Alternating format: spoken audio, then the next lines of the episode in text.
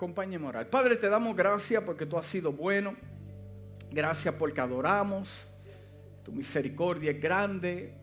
Queremos escuchar palabra de los cielos. Dios mío, que seas tú hablando, que seas tú ministrando, aunque sea una palabra, Dios mío, que salga de esta boca, sea para edificar, para bendecir. Dios mío, aunque sea un decir, un versículo bíblico que transforme los corazones en esta mañana. Te damos gracias porque nos cambia, nos transforma a través de tu palabra. En la casa dice, amén, amén. ¿Qué es una crisis? ¿Qué es una crisis? ¿Cuántos han pasado por alguna crisis? ¿Cuántos llevan más de un año en una crisis? Solamente una persona, ah, pues nosotros somos especiales. ¿Cuántos llevan más de un año en una crisis? Dos años en una crisis. Dos años, dos años, dos años. ¿Quién más? ¿Quién más? ¿Quién más? Tres años, tres años. tres años, tres años. Cuatro años en una crisis. Cuatro, cuatro años. Que iba cuatro años. O sea, es tres. Está bien porque al tercer día resucitarás. Solo crisis es algo que a nosotros los humanos no nos gusta. Nos gusta que todo esté bien, que todo marche bien, que todo esté bajo control. Pero quiero darte la definición de crisis porque una crisis no está diseñada para estar todo el tiempo acompañándote. Tal vez la crisis que tiene ahora, te acompaña al supermercado. Y no estamos hablando de tu esposo. Sí, la crisis te acompaña a donde quiera que vayas, te acompaña a la universidad, la crisis te acompaña, eh, eh, eh, es más, la crisis te acompaña a la iglesia, la crisis va contigo al trabajo, se sienta contigo en el trabajo. So, la crisis es una, una etapa es una secuencia de eventos. Y ahí vamos a entrar en la palabra, pero te tengo que dar esta explicación. Una crisis es una etapa, diga una etapa. Una etapa me habla a mí y me enseña de que una etapa es temporero. Un momento temporero. Porque también en la definición se encuentra que es una etapa en una secuencia de eventos. O sea, la crisis que es una etapa, viene amarrada de ciertos eventos hmm, que la determina la tendencia de todos los eventos futuros. O sea, una crisis es algo complicado, porque no viene sola, viene con diferentes cosas. Todos experimentamos tiempo de crisis. El blanco experimentará tiempo de crisis. El rico experimentará tiempo de crisis. El morenito también experimentará tiempo de crisis. Todos experimentamos tiempo de crisis. El rico, el pobre, el de clase media, llegará el tiempo que experimentará una crisis. Eh, eh, tal vez fue despedido del trabajo, tal vez eh, descubrió que, un miembro de su familia está esclavo de las drogas, tal vez su esposo o, o su esposa, no sé, le son fieles. Una crisis llegó a su casa. Pero la diferencia de la crisis, porque todos aquí tenemos una personalidad única. La diferencia de la crisis es que la crisis convierte a otros fuertes y a otros más débiles. Let that sink in for a moment. Digiérelo, toma un poco de agua. La crisis desarrolla en las personas la capacidad de ser más fuertes o más débiles. La diferencia que, tenemos nosotros como privilegio que todo lo que nos pasa, crisis, obra para bien, como dice su palabra, dijo el apóstol. ¿Por qué? Porque yo tengo propósito en Dios. Entonces cuando llega la crisis, no llega para hacerme más débil. Si estoy en el Señor y llega la crisis, la crisis llegó porque me están formando para ser más fuerte.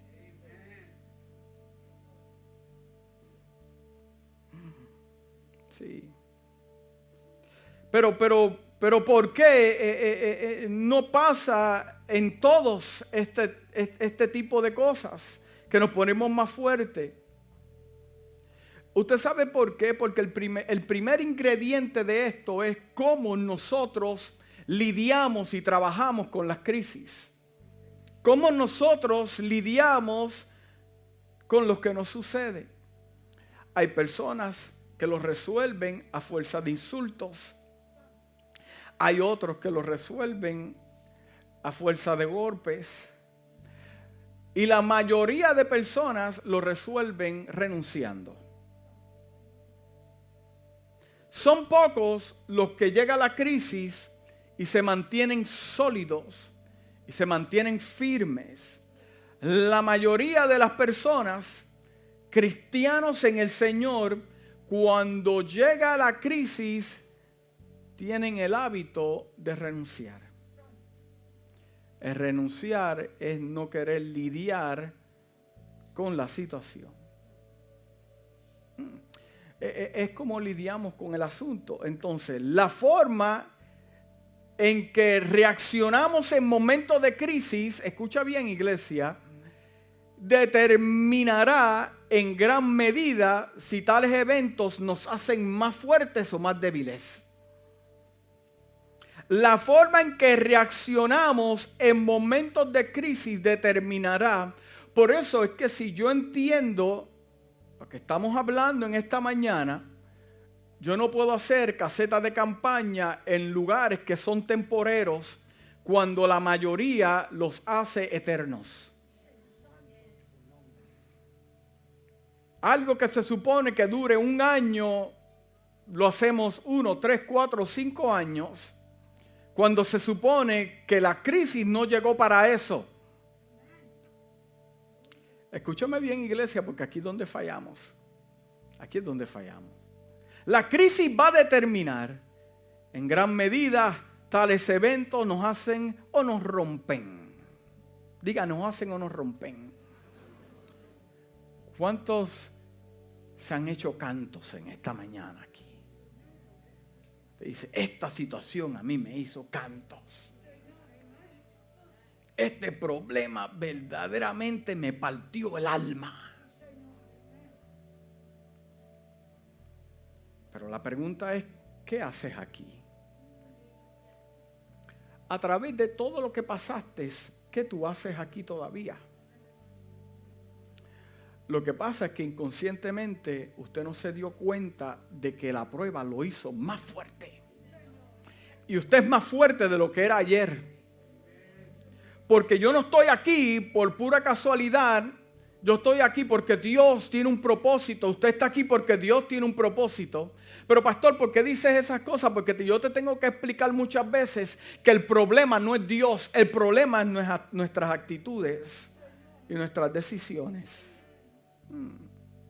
Pero hay alguien que se llama Rey David, que me gusta usarlo como ejemplo porque actuó de una manera muy diferente en momentos de crisis. Pero, pero la pregunta es, ¿cómo fue que el rey David encontró fuerzas para lidiar con esto? ¿Qué podemos aprender del mismo rey David que podemos aplicarnos a nuestra vida en momentos de crisis? Porque eh, eh, la naturaleza de la crisis del rey David es bien interesante. Porque a pesar de que en un evento que, que ocurrió el rey David huyendo del propio rey, podemos testificar ahora que conocemos la historia que Dios estuvo con David. Dios estuvo con David en el campo, Dios estuvo con David cuando fue con Goliat. Dios estuvo con David cuando estuvo en la cueva de Adulam. Dios estuvo con David cuando se le revelaron sus hijos. Dios estuvo con David cuando llegaron los filiseos. O sea, eh, ¿qué te estoy tratando de explicar? Que en todas las etapas de la crisis del rey David, Dios estuvo con él. Entonces yo puedo usar esto de ejemplo para entender que en las diferentes etapas donde yo me encuentre o crisis, yo tengo que entender, aplicarme bien claro que Dios, aunque guarde silencio, está conmigo. Porque el silencio de Dios no determina de que Dios se olvidó de mí, sino que Dios está ocupado trabajando a mi favor. Por lo tanto, Dios no me va a decir a mí lo que ya yo sé que tengo que hacer,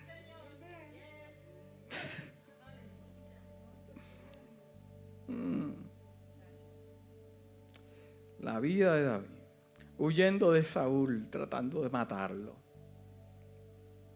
Mm. Se había ido, eh, mira, la crisis de David fue tan fuerte que fue a vivir a la tierra de sus enemigos. Se pone, se pone de acuerdo con lo que lo afligió en un momento. Sí, porque ese es nuestro problema. Nos ponemos de acuerdo con la crisis Se fue a una tierra que se llama Ciclag. Desde donde él atacaba a los enemigos, salían por la mañana. Estos son nuestros enemigos. Iban a atacar, todo el mundo tranquilo. Desayunaban, iban a atacar, llegaban y comían la cena. Tranquilo, esa era su costumbre. Todo salía bien hasta que los filisteos se reunieron para la batalla del monte en Gilboa. Aquís naturalmente esperaba que David luchara contra Israel. En Afec otros gobernantes filisteos no querían que le ayudara porque ellos iban a decir, no sea que David esté viendo cuando cae su sangre y se revele contra nosotros. David los hombres regresaron a Ciclag. Y los amalecitas le habían robado, secuestrado mujeres, niños y quemado todo. Segundo, los hombres de David incluso hablaron de apedrearlo. Imagínese que usted llega a su casa de tarde y se encuentre con las peores noticias de su vida un día que usted ha pasado el día peor de su vida y llega todavía y se encuentra con un problema. Imagínese que hasta los mismos de él hablaron de apedrearlo. ¿Se ha encontrado usted que hasta su misma familia se le ha virado en contra? No, eso no pasa aquí, eso pasa allá. Su misma familia se le ha virado en contra. Mí, ¿qué tipo de cansancio puede tener un hombre que lleva todo el día batallando? Solamente Dios sabe cuántos él mató y cuántos intentaron de matarlo a él. Y llega un día cansado donde vio gente morir. Y se encuentra con este panorama de que sus mujeres estaban desaparecidas sus hijos estaban desaparecidos. No solamente las de ella, también los que andaban con él desaparecidos. ¿Qué clase de crisis llegó ese momento? Cuando esperaban que en la tierra de sus enemigos, donde nadie los iba a ver, donde el rey no los iba a encontrar, donde no iba a pasar nada, donde aquí estoy seguro, la crisis lo visitó. Usted sabe que, hermano, no importa lo que usted huya de la presencia de Dios o de la crisis que Dios dio permiso para que llegara a su vida, eso va a llegar como quiera y lo va a encontrar donde usted se encuentra.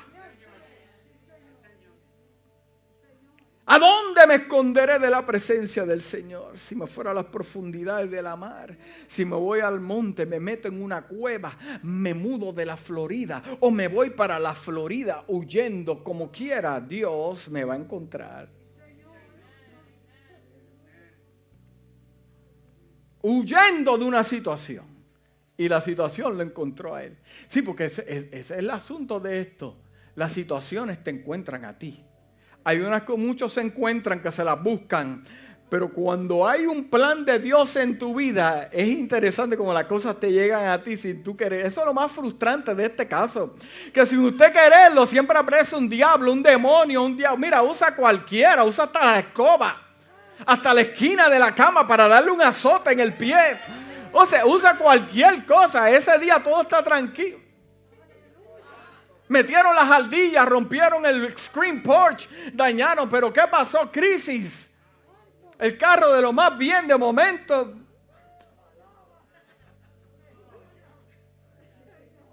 Oye, qué incómodo esta situación.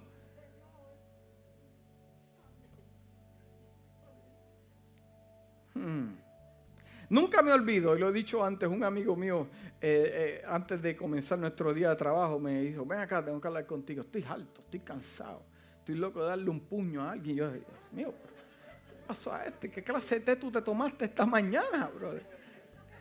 Un puño a alguien, estoy cansado, estoy hastiado, quiero...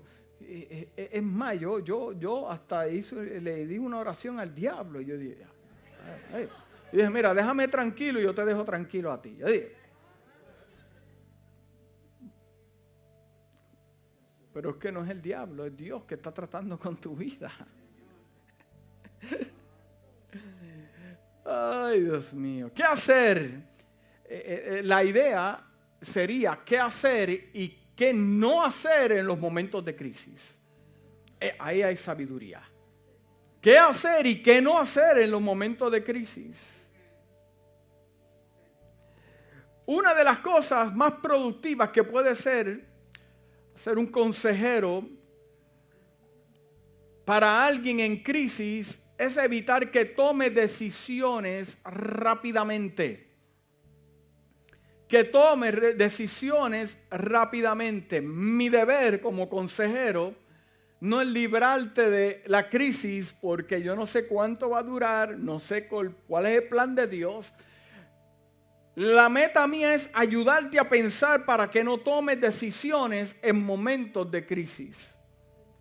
Porque yo tengo que entender que los momentos de crisis, como hijos de Dios, no llegaron para romper mi casa, romper mi familia, romper mi finanza, romper... No, llegaron para crear algo nuevo. Entonces, lo que se está rompiendo es el sistema viejo para que ocurra el sistema nuevo.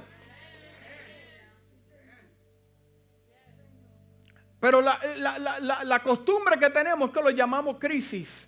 Pero yo quiero que usted se vaya de esta mañana, en esta mañana, de este lugar, entendiendo que la crisis es un momento temporero que llegó para hacer algo.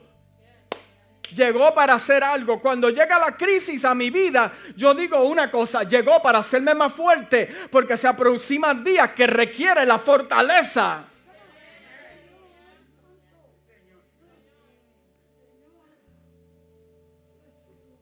Perdone la expresión que voy a decir en esta mañana, pero a alguien le va a ministrar.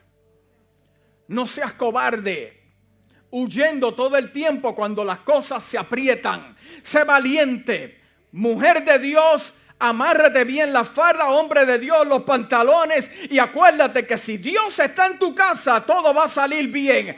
Hay momentos que hay que secarte las lágrimas y decir, ¿dónde está la situación? Tengo que hacerlo. Requiere mi atención, requiere productividad. Mm. Porque yo tengo que tener cuidado en los momentos de crisis. ¿Cuál es mi vocabulario? ¿Cuáles son las palabras que yo estoy usando con mi familia, con mis hijos? Tengo que tener cuidado en los momentos de crisis. Tengo que entender que la culpa no es de Dios ni de la iglesia. Dios lo está haciendo porque Dios tiene algo especial para mi vida. Te está haciendo más fuerte. tengo que tener cuidado con mis respuestas que no construyen. Tengo que tener cuidado con el vocabulario que estoy expresando porque no va a la par con la crisis. O sea que mi vocabulario puede, puede formar una crisis más de lo que es. Mi vocabulario puede...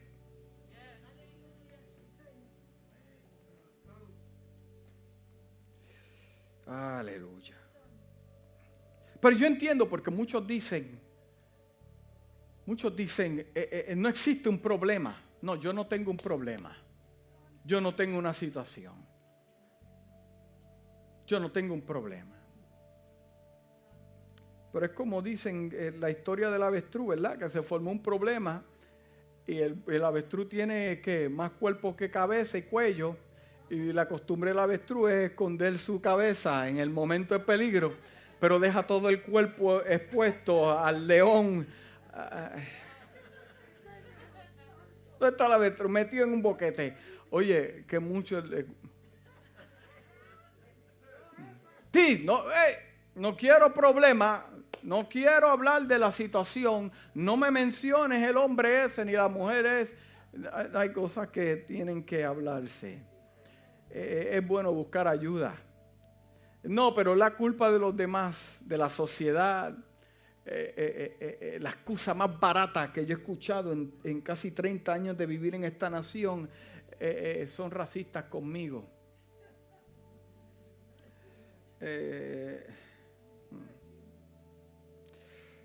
Es bueno tener respuestas constructivas. Decir a la familia, yo sé que estamos en esta hora, pero yo sé que Dios escuchó mi oración. Yo sé, mi amor, que tú estás pasando por esta crisis. ¿Habrá alguien sabio en la casa? Alguien que, diga, mira, yo no voy a ser parte de, de ese corito. Yo no voy a ser parte de esa queja. Así que... Oh, es más, aquí hay mujeres que le dicen a los hombres, mira, Sacúdate de ese lamento y arranca por ir para abajo, muchacho. No, pero es que me duele la espalda. Tal Fuera.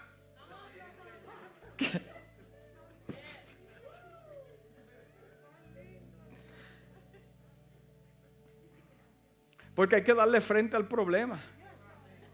Y yo doy gloria Gloria a Dios por las mujeres de esta casa. Son valientes, sí, sí. Porque el asunto es, la idea es que hay que aprender más eh, eh, eh, sobre la crisis que no llega. ¿Cuántos han sentado a estudiar la crisis? Que te sientas con un papel y un bolígrafo a descifrar la crisis y romperle encanto que la tengas en un papel y diga, la crisis llegó. Porque déjame decirte que la crisis va a llegar a tu casa, la crisis va a estallar en nuestra nación, en el mundo. ¿Qué vamos a hacer? Dios te está hablando. Mm. Porque el asunto es por qué eh, eh, eh, la crisis, hablando plural, son muchas. Pero el asunto es cuando llega la misma crisis. Ahí es lo que está de más. Si yo trabajé ya con este, ¿por qué llegó otra vez? Ah, porque te están haciendo fuerte en esa área. Eh, yo lo he escuchado miles y otras veces lo que usted está diciendo, pastor. Pues Dios te lo está repitiendo otra vez para que atiendas que lo mismo te llegó porque no. Mm porque hay que aceptar la responsabilidad del problema. Incluso si no es nuestra culpa. Segundo, yo tengo que separar lo que es cambiable y lo que es inmutable. Yo tengo que saber diferenciar lo que es cambiable y lo que es inmutable. Entonces, definición de inmutable que no puede ser cambiado o alterado. It is what it is. Eres what eres. Batallar con algo que es inmutable es un desgaste físico y mental. Persona me dijo a mí, no, pastor, porque es que tú me tienes que buscar, tú me tienes que pastorear, tú me tienes que... ¿Para qué? Para cuando te diga algo, te enchisma y te vas de la iglesia, porque eso es lo primero... No, eso no estaba en el tema, pero. Sí, sí, sí, porque todo, hasta que te digan algo que no te gusta, ah, esa es la...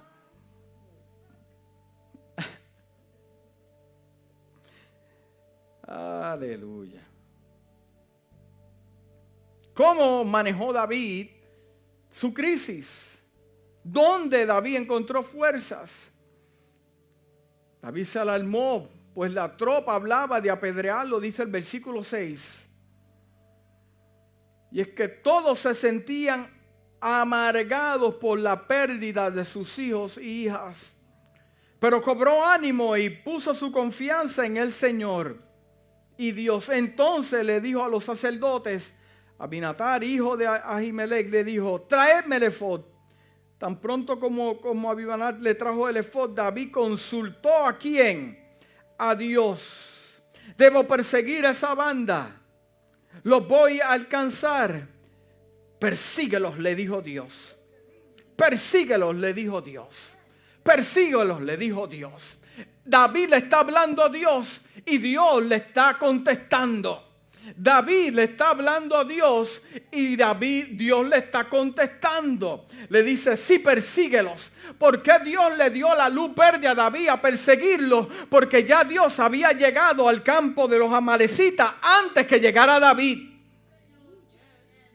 Por eso es que en mi crisis yo tengo que entender que si Dios me habla y me dice camina hacia adelante, es porque mi Dios está más adelante que yo, arreglando las cosas, formándome la mesa, formándome todo, lo está haciendo Dios antemano. Por eso es que es bien importante consultar con Dios, no sea que Dios no haya llegado todavía al momento y tú te le adelantes a Él, porque ese es el problema, que la gente se le quiere adelantar a Dios y Dios te dice, eh, Tranquilo, compadre. Ahí es que te quiero. Oye, qué problema. estamos en la introducción del mensaje, ahí mismo vamos a llegar. Pero qué.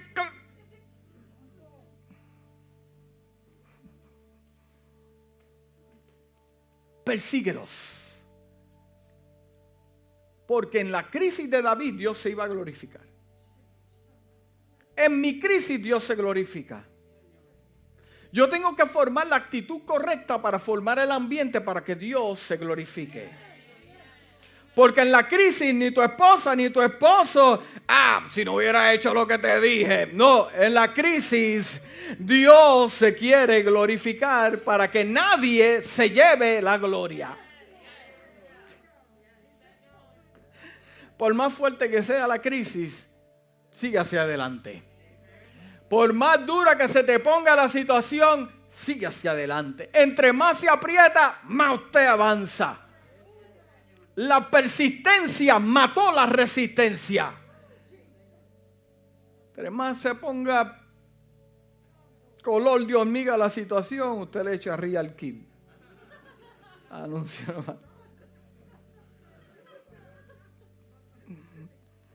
Es más, como Dios es un Dios de detalle, Dios lo que le dice, persíguelos. Porque los vas a alcanzar. Ya Dios le está hablando algo profético. ¿Y qué más va a pasar? Y vas a alcanzar, vas a rescatar a las mujeres, vas a rescatar a los niños, vas a rescatar el bote. Ya Dios le está hablando a David. Pero ¿qué hubiera pasado? En vez de David ponerse en una esquina a llorar, y a quejarse y decir, es por culpa de aquel, es por culpa de Saúl. Si Saúl no me hubiera estado persiguiendo. Él fue donde Dios. Oh, si tú fuiste, si me encontraste a mí en el campo, donde todos me rechazaron, había un par y no me invitaron y estaba yo solito ahí mirando ahí cómo tenían el par y en la casa. Mi papá nunca me invitó al par y mis hermanos bebiendo, comiendo. El profeta ahí, veo la línea que pongo a mis hermanos. Llegó el profeta a la ciudad y, a mí, y, pero tú me encontraste, fuiste a donde yo estaba, porque usted me está entendiendo, porque tienes un propósito conmigo, entonces yo morir ahora aquí, después de todo lo que Dios ha hecho conmigo. O sea, en la crisis de David, David buscó ayuda espiritual. Usted sabe en los tiempos que usted está viviendo, Estamos viviendo unos tiempos de crisis donde la iglesia necesita ayuda espiritual.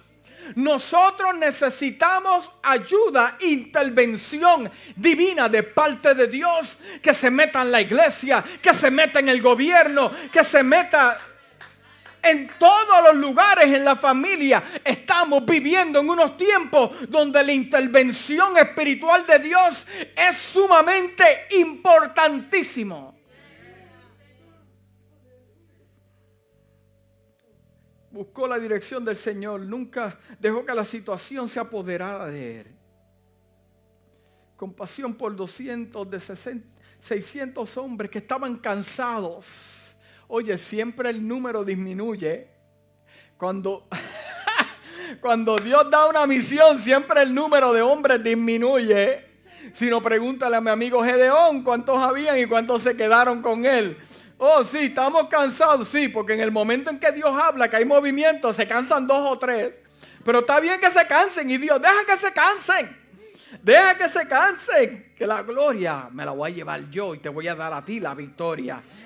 Estamos cansados. Tuvo compasión David cuando terminó la crisis. ¿Qué pasó? Recobraron dinero, le entregaron obsequios a todo el mundo. Obsequios, regalos. Cuando yo me graduó de la crisis, regalos, obsequios, galardones, que qué, que me bendicen, que me bendicen.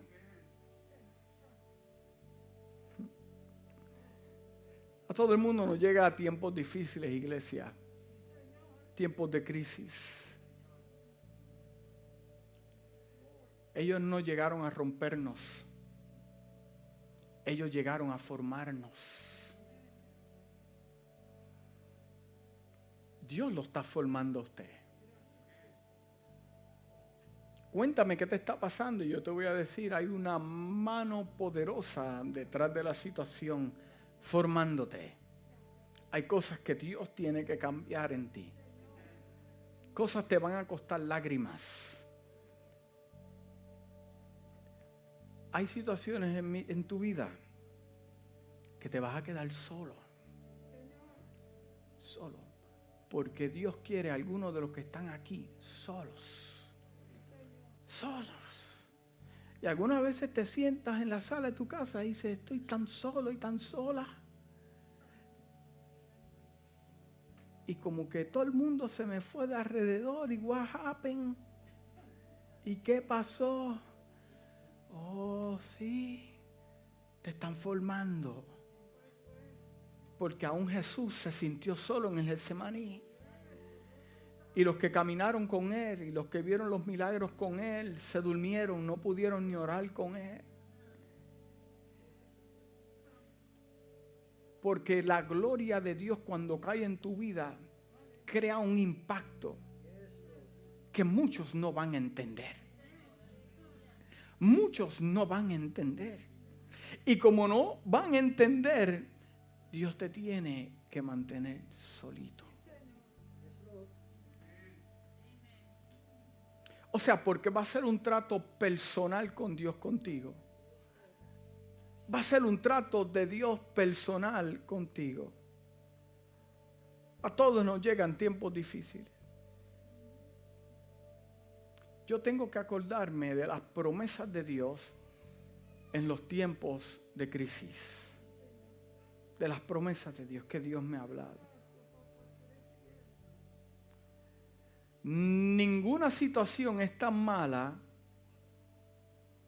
ninguna situación será mala para tu vida si Dios da el permiso. Pero hay un episodio muy interesante en el libro de Jeremías, capítulo 18, versículo 2 al 6, que Dios le dice al profeta, vente, el profeta Jeremías, rechazado, solo, lo querían apedrear, matar. Oye, qué, mucho engaño le hacían a ese pobre Jeremías, se pasaba llorando y con todo eso, la palabra que Dios le daba a ese hombre. Bueno, ese hombre, la gloria de Dios era tan fuerte. Escúchame bien lo que te voy a decir. Solamente aquellos que tienen el oído. Eh, eh, eh, la gloria de Dios era tan, tan fuerte sobre la vida de Jeremías que él se quería morir. No me entendió. Esto ok, yo te explico después. Sí, lo que pasa es que cuando hay gloria en tu vida y el llamado de Dios es tan y tan fuerte que lo que te va a venir es fuego. Lo que te va a venir es candela. Y él decía, pero que este pueblo es tan duro. Ah, porque la gloria de Dios está sobre tu vida y lo que estás hablando es una palabra. Pero Dios le dice a Jeremías, vente, llorón. Vente, tú que te quejas. Vente, vente conmigo. Vamos a darle un paseíto. Vamos, vamos a hablar de algo muy personal. Y viene Dios y lo lleva a un lugar. Le dice, levántate y vete a la casa del alfarero. Y allí te haré oír mis palabras. O sea, no se las dijo en el camino. Lo que le dijo fue, levántate y anda. Vamos, muévete, camina. Cuando llegues allá, cuando llegues allá, ahí yo te voy a explicar muchas cosas. Pero mientras estés caminando, la Biblia no da detalle cuánto tiempo era, si era de aquí a, a Poinciana o a San Claudio o, no sé. Cuando llegues allá, como nosotros ahora, que Dios nos habla una cosa y, vamos en el camino y qué será y cómo se va a abrir y, a quién va a levantar y, y, cómo va a ser el asunto. Y cuando llegues allá, Sí, porque hay cosas que tenemos que caminar por fe, que cuando lleguemos al lugar, ahí. Por eso es que las cosas que yo no entiendo ahora las voy a entender después, porque en mi caminar por fe, cuando me encuentre. ¿Usted me está entendiendo, iglesia? Por eso yo no lo entiendo, pero Dios lo entiende. Yo no lo veo, pero Dios lo ve. It's okay. Siga caminando en su crisis. Siga caminando porque hay otros que están peores que usted. Pero en la casa del alfarero es que Dios da detalles. En la casa del alfarero es que Dios contesta preguntas. ¿Cuántos tienen preguntas aquí en esta mañana? Sí, no, yo tenía muchas antes, ya se me están yendo. Porque todo hará sentido. Todo hará sentido. Mire bien lo que dice levántate y vete a la casa del alfarero y allí te haré oír mis palabras. Y descendí a la casa del alfarero, dice Jeremías. Y he aquí que él trabajaba sobre la rueda. La vasija de barro que él hacía se echó a perder en su mano y volvió y la hizo otra vasija, según le pareció mejor a él hacerla. El alfarero, la Biblia no me describe que estaba consultando con diferentes personas que ustedes creen que yo debo hacer con esta vasija. ¿Qué ustedes creen que yo debo hacer con esta vasija? ¿La pinto roja? ¿O la moldeo así? ¿O le pongo un hanger? No, la hizo como a él le pareció que era mejor.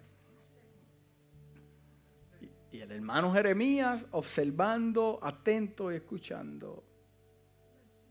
Es aquí que el alfarero trabajaba sobre la rueda y la vacía de barro que la hacía se echó a perder en sus manos. Y volvió, hizo otra vasija según le pareció mejor hacerla. O sea, podemos decir que este alfarero tenía experiencia en desarrollar una vasija.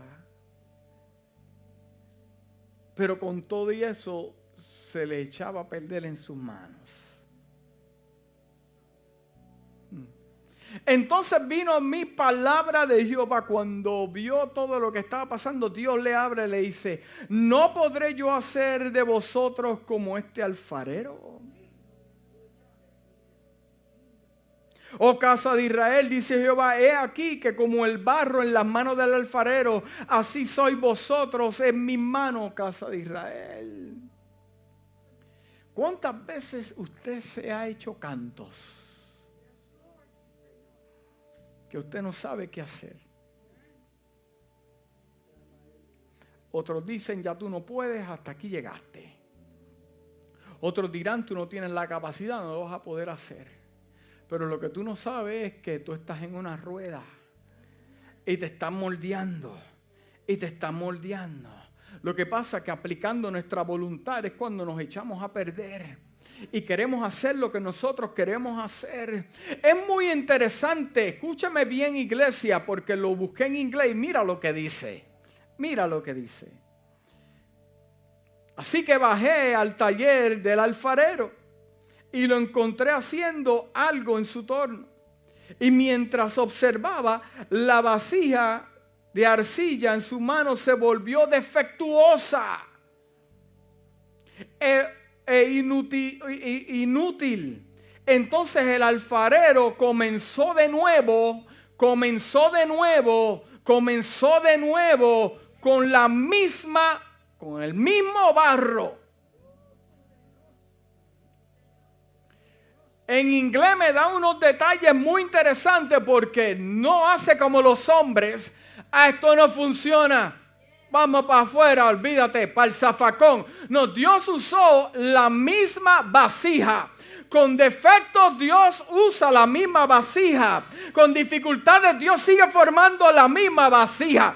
No te va a cambiar el color de cabello. No va a cambiar tu vocabulario simplemente tal y como tú eres en la rueda del alfarero formándote ahí.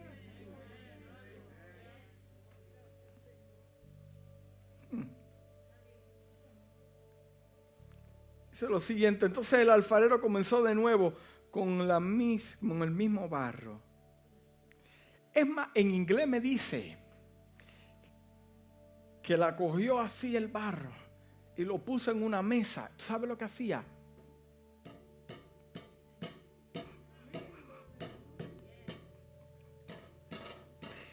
Sí, porque si el diseño se quedó a mitad, hay que romperlo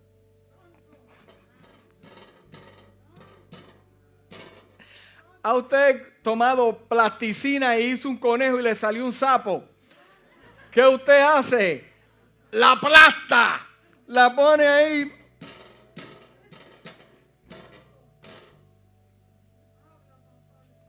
Ahora yo entiendo por qué Dios cuando te exprime es que pasó algo en el camino que Dios no quería que fuera para ti. Y tú dices, pero entonces está poniendo más fuerte. Oh, porque están comenzando de nuevo con el mismo barro, con el mismo barro, con el mismo barro, no con otro, no, contigo mismo. Te están aplastando. Te estás, llorando, pero te están aplastando. En ese momento escuché de nuevo la palabra de Dios para su pueblo Dice el Eterno, oh pueblo de Israel, escúchame bien. No puedo yo hacer lo mismo que ha hecho este alfarero. Es como arcilla en mis manos, te voy a moldear como a mí mejor me parezca.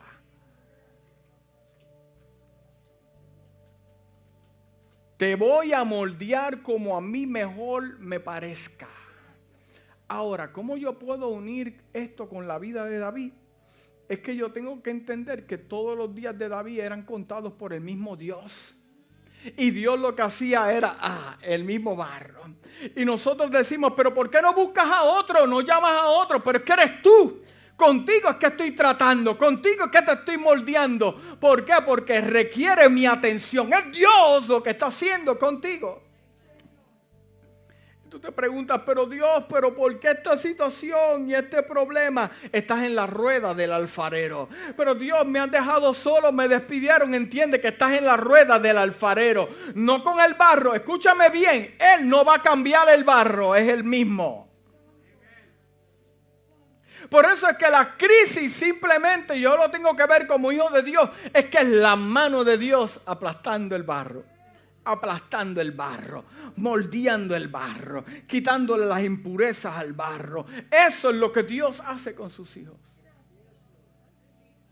Pero mientras eso ocurra, yo me fortalezco en el Señor. Porque todo obra para bien. Todo obra para bien. Padre, te damos gracias por tu palabra. Gracias Dios mío porque tú eres bueno. Hay muchos de los que están en este lugar que tienen muchas preguntas sin respuestas. ¿Y por qué la situación? ¿Y por qué esto? ¿Y por qué lo otro? Pero Dios, yo te pido en esta mañana que tú los toques de una manera especial. Que seas tú bendiciendo sus vidas, Padre amado. En tiempos como este, Dios mío, si dejáramos de hacer nuestra voluntad y ponernos en tus manos, porque tú sabes lo que estás haciendo. Iglesia, escúchame en esta mañana. Suelta, suelta tu vida, suelta la vida de tus hijos, suéltala. Ponla en las manos del Señor porque Él lo hace mejor que tú. Suelta, just let it go. Let it go. Suelta el control. Suelta la ansiedad. Just let it go. Let it go. Let it go. Dios sabe lo que está haciendo. Tú eres barro. Él sabe lo que hace. Él tiene experiencias. Él te hizo. Hizo a tus hijos. Hizo a tus hijas. Él está contigo. Dios te dice en esta mañana, yo estoy contigo. No estoy hablando, pero te estoy formando voy a hacer tremenda vasija contigo. Voy a hacer tremenda vasija contigo. Si lo hizo con David,